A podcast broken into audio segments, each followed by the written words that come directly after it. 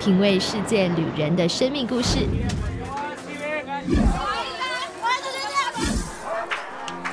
找回记忆中的幸福滋味。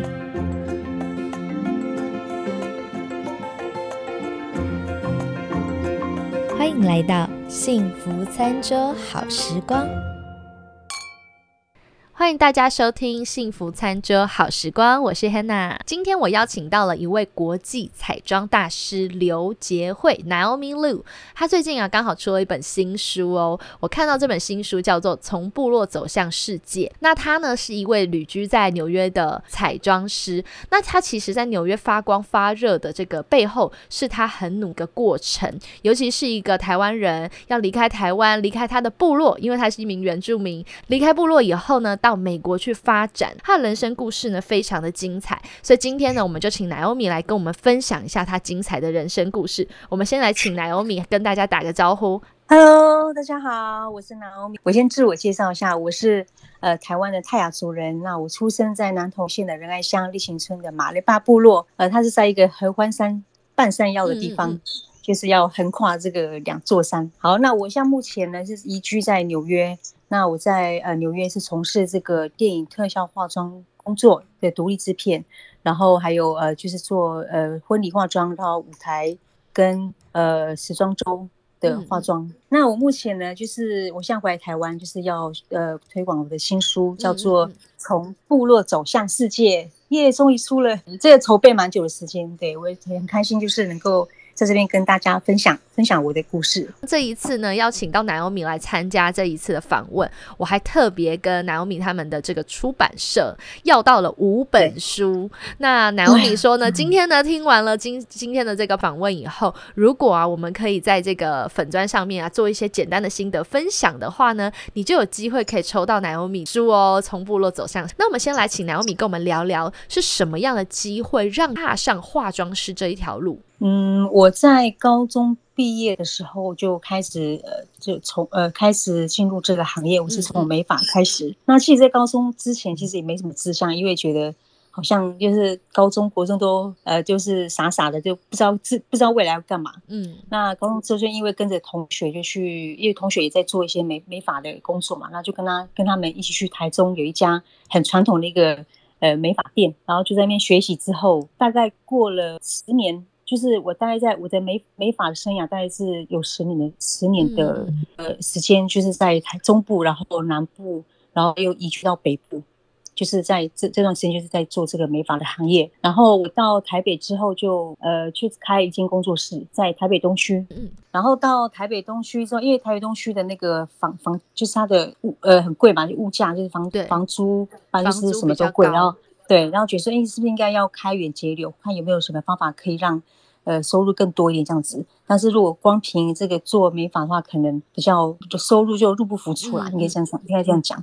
那那当时就觉得，哎，我是应该可以学学点化妆啊，可以做一些整体造型。后来就反正就是因缘机会，就知道说，哦，有有一。可以去报考那个美容学校，然后就当时就去进修美容学校，然后就开始学一些化妆的化妆的一些技术。然后就在在那个四年当中，因为我是呃四季二专嘛，就是在那个四年当中学学一些呃人民彩绘啊，然后制图啊，然后化妆所有的造型都在那边学，然后也在在当时也考了很多的那个国际证照，嗯，就是就是美发、彩妆、美甲全部都考了，就全部都考了。对，那就是因为这因为这个开始就。就开始从事这个彩妆方面的工作，然后也开始接一些案子啊，接些活动，大型活动，然后像什么尾牙、舞台、舞台啊，不然就是呃服装秀，就开始接很多的呃多元化的一些呃业务这样子。但是，一般一开始的化妆，我们想到都是那种美美的，就是比如说新娘啊、模特儿啊那种彩妆。但是你最擅长的，后来反而是在特效化妆这一块。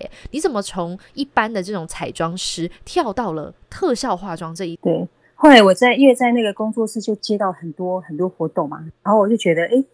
好像是觉得哎都玩完了，是不是应该又想要再更上一层楼？觉得是不是有什么东西？因为我本身是很好学的一个呃孩子哈，就是会想要什么都想学，什么什么都想试。然后那时候就是刚好有一个一个魏德胜导演那个什么赛特巴莱特，对对，然后就是看那部片，觉得哎就会看到一些特效化妆嘛，有什么商妆之类的，我就想说会不会有一天哦我能够去参。可以去参与这个里面的化妆工作这样。然后，然后就那个时候也是因缘机会，就是也是遇到有呃，就是有那个原住民人才培训计划，就是你可以到国外去去呃做进修，就是念书这样子。然后自己本身我其自己本身也没有那么多的钱，想说哇，出去一趟要花可能要花一百万啊，要花很多钱。对。然后就刚好要刚好遇到那个就是那个人才培训，他有甄选甄选，然后我就去参加，就是去报名，就然后然后然后就诶就被。甄选到 就被录取到一就是一年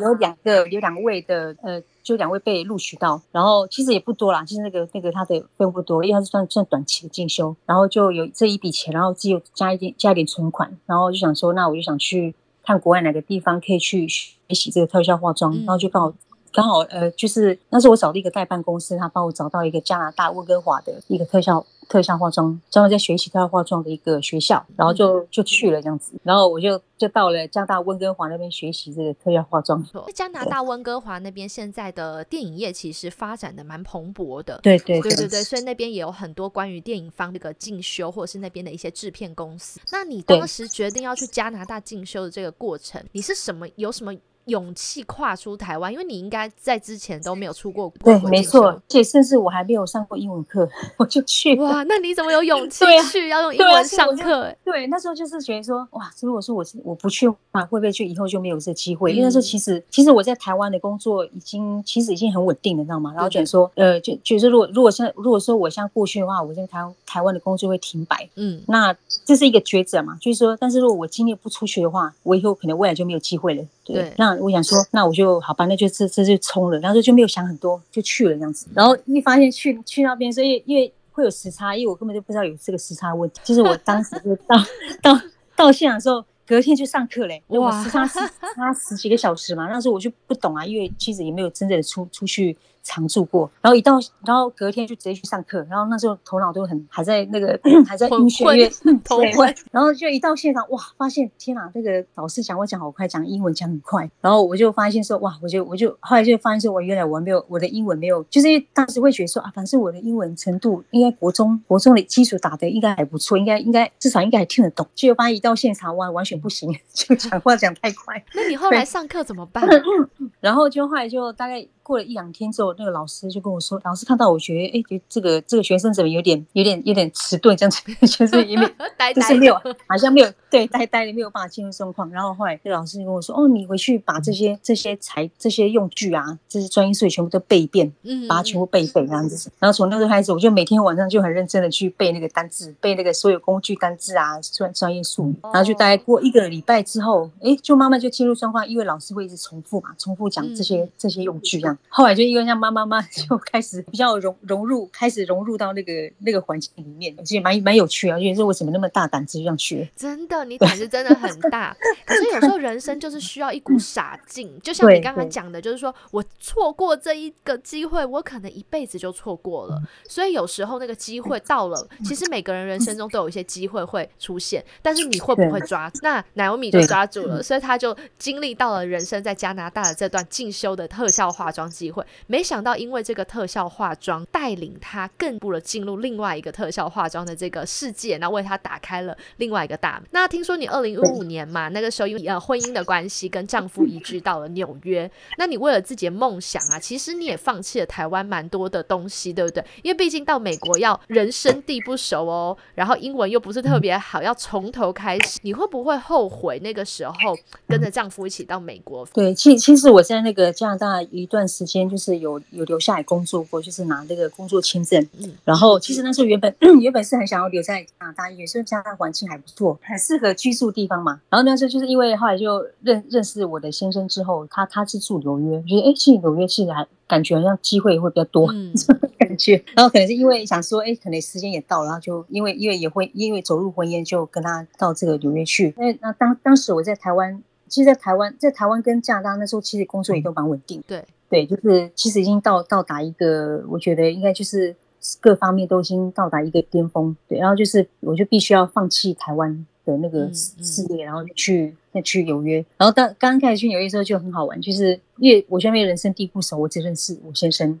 然后所有的 这个为爱离家远嫁他乡的 所有的太太都一样，就是你只认识先生。对，然后就觉得说，哦，我在台湾这么忙碌，我我可以像每天我是每天工作，每天工作十几个小时，然后对，然后睡觉只睡两个三两三个小时，然后我现在在纽约。我就完全没有工作，就觉得我像废人一样，就觉得说哇，我到底是为了什么要来这边的感觉？对啊，然后就觉得说那那一段时间，我就觉得是觉得说有点有点真的有点会后悔，说哦，我干嘛要来这里啊？就是好像好浪费时间哦，因为我的。我的时间对我来说是个金钱，因为我我我从影视开一直规划我的路。那那当时有一有一度有怀疑过自己，说那我到底在这边能不能能能不能够生存？因为我一切重重新重新要开，对，从零开始要从头从头来过。然后那次就是有有一个很长的黑暗期，大概也是要。过了过了半半年一年之后，因为其实这段时间我就开始学习英文嘛，就想说哦，反正这段时间我去学学习英文。然后这段时间刚好就有遇到一个美容公司办的活动，当时坚持下来的这个突破点是会参加一个美容公司办的活动。对，那你可以跟我们聊聊看这个活动是什么样的一个？对，它是因为因为我在那边的时候就是很就没有没有事情，所以我就开始在网络上呃找一些什么资讯啊，然后看一些有没有什么东西可以增加灵感的。然后就看到看到那边有很多像那个彩妆师啊，国外彩妆师他们也在画那个三三 D 的彩绘啊，对对，就是这些三 D 的一些，就觉得哎好特别，这个彩绘那种，对对，从来没有接触过。那哎我那我就我就把它当做练习，我就每天画画画画，然后画到有一天就突然就看到有一个一个美妆公司上面办一个活动，叫三十一天变脸，嗯，然后他就是呃他就召集所有的化妆师说，哎你们可以做这个主题啊，就是每天都有不同主题，他就是有都可以参加吗？对，都可以参加。对，就是他，他算是他，他也没有，也不算是一个比赛，他算是一个活动，就是挑战，挑战，挑战，就是说每个人都让大家对三十一天，每一天对对对，画一个脸这样子，对对，然后就每天不同的主题，他你就一个主题你要去想要怎么去做这个这个发想，因为其实有些是翻模，有有些是要做呃特效跟三 D 嘛。然后说，哎，刚好我在我有学到三 D，我就，而且我发现哇，现在要做三 C 天还蛮不容易的，因为你要每天去。你要去想，你要去做道具，你再去画，而且你要画自己，我是画在我自己脸上，而且你你画，因为你画别人都画自己脸上又不同哎，对，就觉得说又对，而且你面对镜子的话，因为它你要看那个角度，然后有时候你看它的那个位置又不太对，所以我一个妆就要画三个小三四个小时，四个小时，像那个三 D 立体妆画四个小时，哇，对，然后翻模的话要做一整天，因为你还要。你要先雕刻，再发模，还是做，还是上妆，还是卸妆，就要搞一天。他就觉得，反正我就把它当做是一个寄托一个方式，这样。那就是因为有这个，因为有这个，我就把它把它放在网络上嘛。就因为有这个东西，就慢慢我就开始被人家发现。就哟，这个化妆师蛮特别啊。陆陆续续我就开始接一些，就开始接一些 case，就也因为因为这个关系，我的我的业务，我的工作就慢慢这样子。这样出来的，对，哇，好棒哦！我觉得奶油米在这一段给我们一些就是想法啦，就是说很多人会说啊，我都没有机会啊，机会都不找上我啊。你看别人有机会都是因为他很幸运，其实啊，一个人如果你是靠幸运的话，可能那个机会是很小的。很多时候呢，是我们自己要先有行动，你先开始。虽然没有人付你钱，也没有人就是给你就说限制你说你一定要每天交作业，可是你就是把它当成一个自己的挑战，你要有作品，每天都有作品，结果哎，透过这个工作，你开始做了以后，你有动作了，你开始行动了，别的机会看见了哦，就会来找上你了，开启了一个门，对不对？变成你的突破点。对。我有上你的这个粉砖哦，看了很多的你的作品，我发现你其实将很多你自身的这个原住民文化放入你的设计当中。那我想要在这一段哦，请你来鼓励或者是分享，帮助一些在台湾的像是原住民的青年呐，或者是一些孩子，让他们看见其实他们自己也有机会跟你一样，可以跨出台湾去追梦。其实我觉得原原住民有一个很大特色，说。我们对那个色色彩方面会特别的敏锐，嗯，也可能就是应应我们我要说是天赋，也应该也算天赋吧，哈。就说因为像像我过去，因为我小时候在在这个山在山区里成长，就是会看到很多色彩可能会比较不跟外面平地的那个呃环境是不同，所以然后人他们他们都会觉得说，哎，老美，你为什么你的作品就是会很丰富，色彩很丰富啊？那些那些怎么来的？那我在想，应该或许就是应该就是我在这个我生长的背景背景里面，就是呃有这个环境，就造就我这个对色彩方面的会会比较敏感一点。嗯，像很很多像我们原住民孩子，他们就是有其实有很多很多有这种特，他们有这种特色，应该是他们有这种特别的天赋，但是他们不懂得怎么去运用。对对，然后他们没有没有这个没有这个契机，没有这个。资源说哦，我可以到哪里去把我这个天赋可以把它发扬光大，或是会会再把它对，就是可以再让它更茁壮。但是我觉得就是说，他们要自己去，就像我，就像我就自己去寻找嘛，就是我就去呃网络上呃，就是刚好看到这个这个原住民人才培训，很多这种资源他们都可以找。那他他们因为他们资源不发达，我我都是因为也是后来也是透过人家跟我讲说哦，有这个资讯这样子。对。那是过去可能会不方便，因为可能网络网络世界没有那么发达。但是现在其实已经大家都有都有手机了嘛，对啊，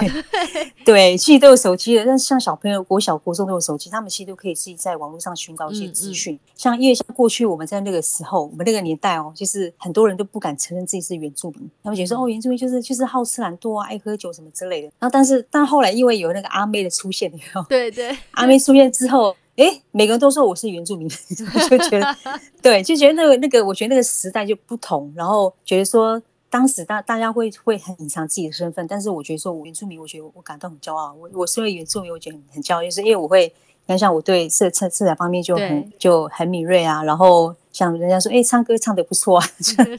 就要找出找出自己的优点，你就不要去对我觉得应该说要要自己知道自己的优点在哪里，你跟人家是独一无二，是你跟人家不同是不一样的，对对，就是对我觉得这个就是一个很大的一个呃对对自我的一个提升的条件。嗯，这真的很棒的分享，因为像你刚才讲，很多人就会说啊，我们做不到。可是其实很多的原住民小孩啊，他们可能不知道自己的天赋在哪里，需要去找一找。对，像是原住民，其实在台湾有好多的人才，比如说像你刚才讲阿美玛唱歌的，好多原住民的歌手，还有一些对，像体育方面呐，音乐方面呐，就对，其实很多舞蹈啊，对，绘画啊，对，所以其实真的就是要运用来，要发掘自己到底擅长。发掘自己的对对，就像发掘自己擅长什么，然后你从这个方面去寻找资源，让自己让自己去学习跟进步这样子。然后我就分再分享一个，就是如果大家想要去出国出国去呃呃体验国外生活，就生活的话，可以呃申请这个打工度假 是最简单的方式。对，像加拿大它是三十五三十五岁三十五岁对。对对，三十岁以内你这样申请，然后他每一年就可以会抽出一千个名额。对，那澳澳洲的话是三十岁以内的话的话，他是可以直接去。对，就大家可以先去体验看看，说，哎，你你你能不能去？呃，在国外能不能自己能不能生活啊？能不能生存啊？嗯，如果如果你真的喜欢国外生活的话，就可以跟我一样，就是我当时就是因为觉得，哎，我蛮喜欢国外生活的，所以我就申请当地的那个工个呃工作签证，嗯，就找当地的雇主聘请你这样子。我是因为这样关系，我就。觉得哎，国外生活其实还蛮适合我的，对，所以我就留下来了。对对对，所以说要去要去试着去尝试，那你要去试过，你才知道说哦，能我到底能不能留下来，或者说如果真的不行，我就回台湾也可以。这是一个人生的一个阶段嘛，对，都要去试了，对。哇，所以奶欧米的人生最大的最大，他非常动，他不是只有接收到资讯，然后就说啊我好想去，而是呢，我虽然凭着一股傻劲，我就已经先冲去了，但当你真的去做了以后，很多的门就会开始一扇一扇的打开了。没错，没错，真的。好，谢谢。那我们先休息一下哦，我们等一下第二个单元回来了以后，我们要请奶欧米来跟我们分享一下哦。他现在呢不仅是一个彩妆师哦，他还变个公司的创办人哦。那我们等下请他也跟我们聊一聊，还有纽约好吃的美食，他等下会跟我们分享。我们先休息一下，马上回来。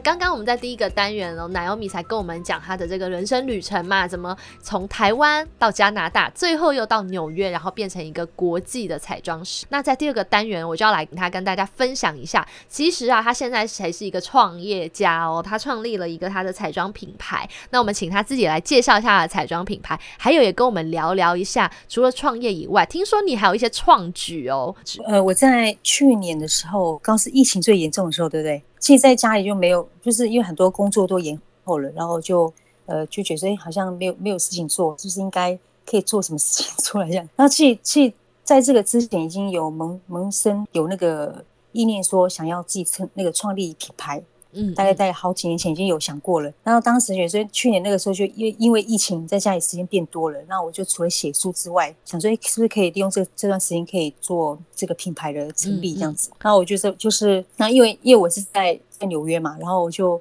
开始在寻找这个呃资源，然后就是也是我是当时找那个台湾的那个代工厂。就这个事情就成了，因为通常一一般你要成品嘛，你要很要花很很长时间，可能要经过一年两年，对，去挖什么什么的。但是我就想想，我就想说，想要把那个，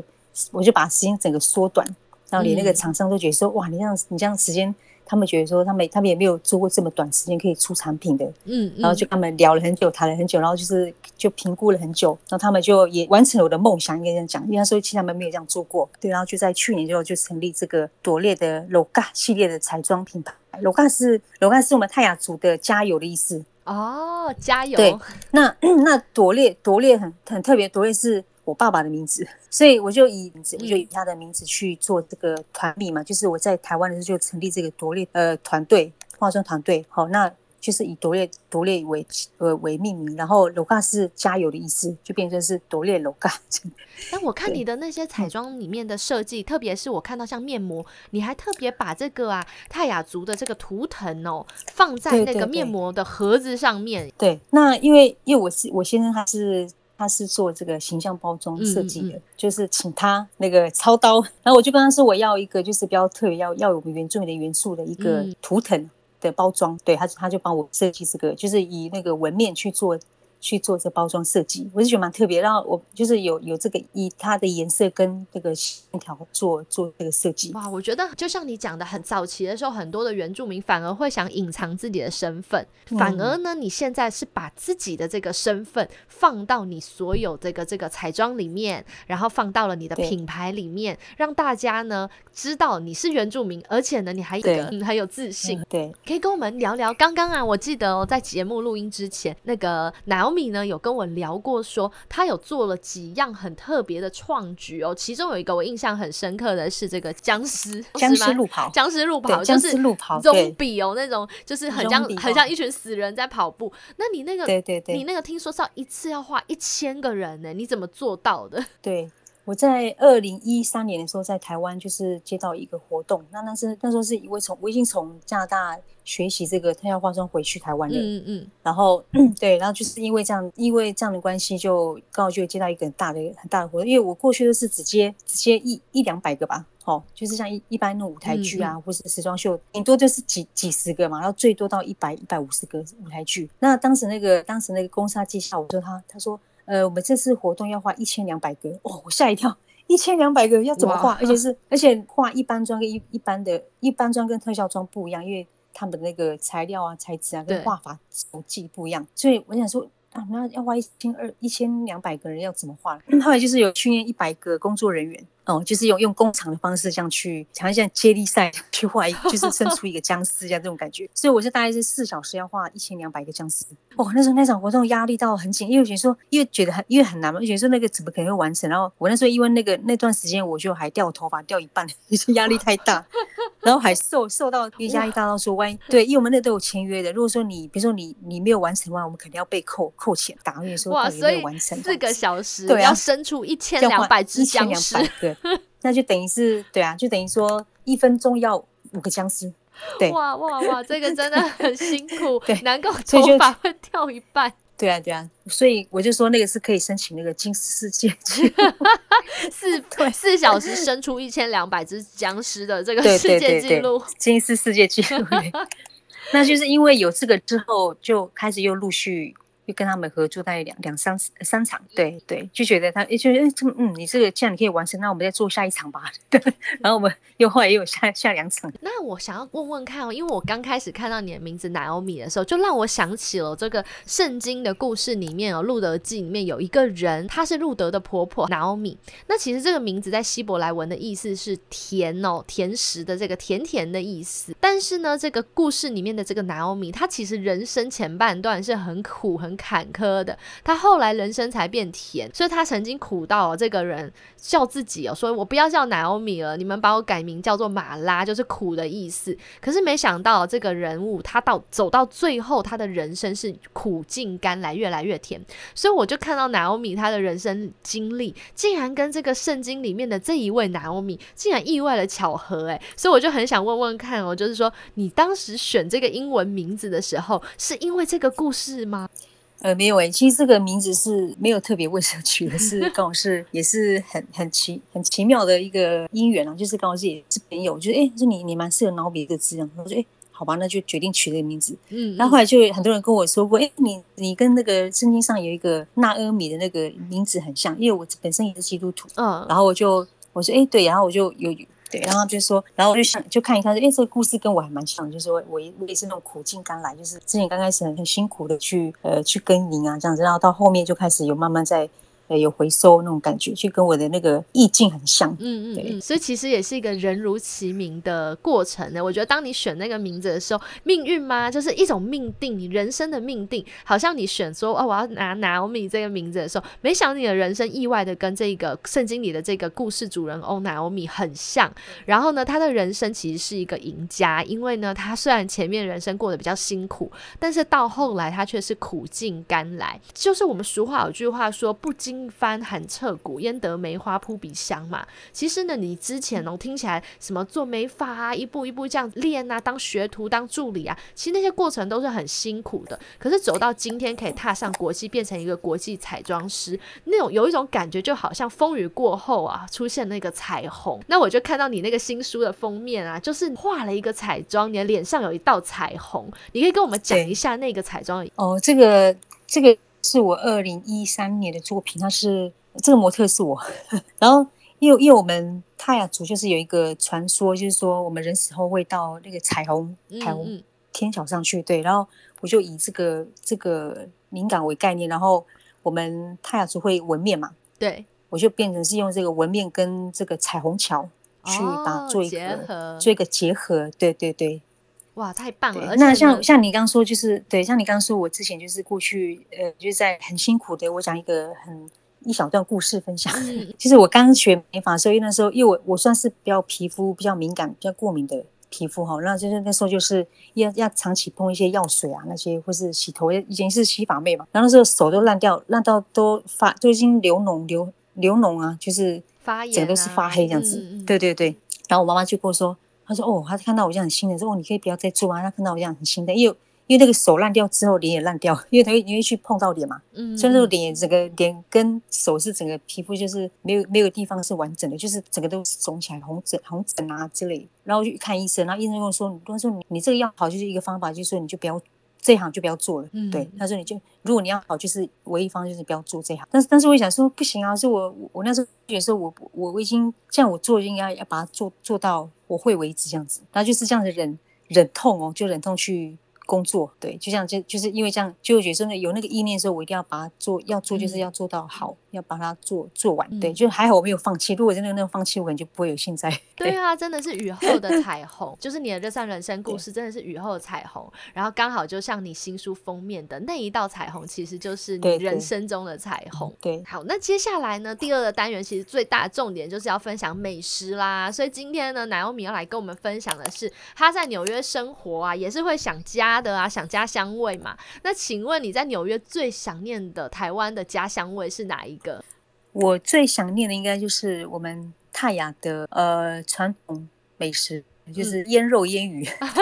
咸猪肉，对，然后生肉啊，就那种，对，就是比较特别啦。然后因为因为因为我们泰雅族就是有一个传统，就是说像我们像过年过节啊，或是或是有什么喜事啊，喜事啊，嗯嗯，哦，然后就会。会做那个腌腌肉腌鱼，还有做一些红豆米，还有一些年糕这样子，就是就是那个对那那个氛围是我很喜欢。就是有时候我回去，就像这次回来过年，那回来元旦，我们我们是过元旦年然后我们就是回来之后就会，然后那个我们家人都会准备那些那些传统的一些美食，就觉得哇，那种感觉就很很喜欢这种感觉。所以我在美在美国的时候都会都会很想念，然后就想到哦，好想回去吃那个。传统的美食，在美国买得到吗？美国买得到这种什么原住民的美食？对啊，没有哎。之前我家人有去美国看我的时候，他们有想说，哎，用用当地的食材去做这个像腌腌肉，好，然后发现的是因为因为可能美国的那个呃肉质比较不一样。不是山猪，对，跟那个材料不同，所以它还是有一点点的不同，那个味道还是还是有点有点点的不一样。对，哇，真的是很大挑战的，就是生活在纽约，然后又很想吃这个山猪肉，该怎么办？没办法，只能忍着回台湾的时候可以，只能看照片就口水。那你自己在纽约的话，你会推荐什么样的美食呢？因为如果有朋友啦，应该这样问，有朋友去纽约找你，你一定会带他们去吃的东西。哦，我第我第一次。到纽约的时候，我那时候我就是吃过一一个很特别的那个汉堡，叫那个叫 Shake Shack，对，Shake Shack 汉很有名的。然后它就是它就是很牛肉很大块，然后加那个蘑菇嘛，而且它是很就就很厚一个很厚一个，然后就觉得说哇，就惊为天人，怎么有这么好吃的汉堡？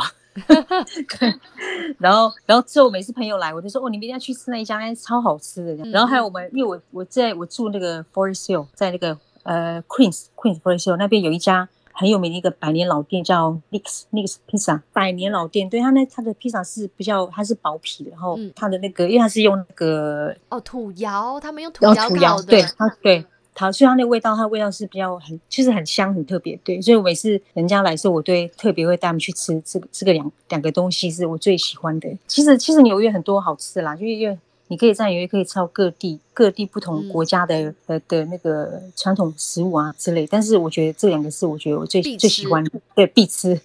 那节目到了最后啊，要请南欧米跟我们分享一下他自己的这个粉丝页哦。如果大家想要看他的这些特效彩妆的作品，都非常的惊艳，那大家要去哪里可以找到你的粉丝页？呃，我目前就是就是会，因为我现在自己有一个粉砖，就是太阳女子的纽约日常，嗯，那个都是那这个这这个是比较偏向我的。日常生活啊，然后工作也都会放在上面。泰雅女子的纽约日常，你就可以看到你的这个对对都有都都在里面。工作，然后日常，然后吃喝玩乐啊，什么都会都会在上，都会分享在上面。那最后啊，要跟大家分享一下我们今天的这个抽书的活动啦。因为大家现在都听完了你的故事以后，如果有什么样的心得的话，欢迎你跟我们分享。因为今天我们要送出五本书哦。活动的办法是这样的，请你呢一就是说呢，你可以在幸福餐桌的这个。Facebook 粉丝页，或者是呢，在泰雅女子的纽约日常的 Facebook 粉丝页都可以，只要留言写下你对这一集 Podcast 收听后的一个小小的心得，然后呢，别忘了把那一篇贴文哦公开分享到自己的 Facebook 上面去，然后要记得哦，同时要 Hashtag 呃，在你自己的 Facebook 上面要记得 Hashtag。泰雅女子的纽约追梦，那我们会送出五本书。如果你是在台湾的听众的话呢，你可以得到实体书，出版社会寄给你们实体书。那如果你是住在全世界其台湾以外的其他海外地区，没有关系，你还是可以参加这个活动哦。你会得到这个电书。那谢谢出版社提供五本书要送给大家，那也欢迎大家踊跃的可以参加哦。然后很希望大家可以透过 Naomi 的这个生命故事，透过他的新书。然后鼓励到我的生命。那最后呢，就在节目要结束前，我就请 Naomi 跟大家一起说拜拜喽，拜拜。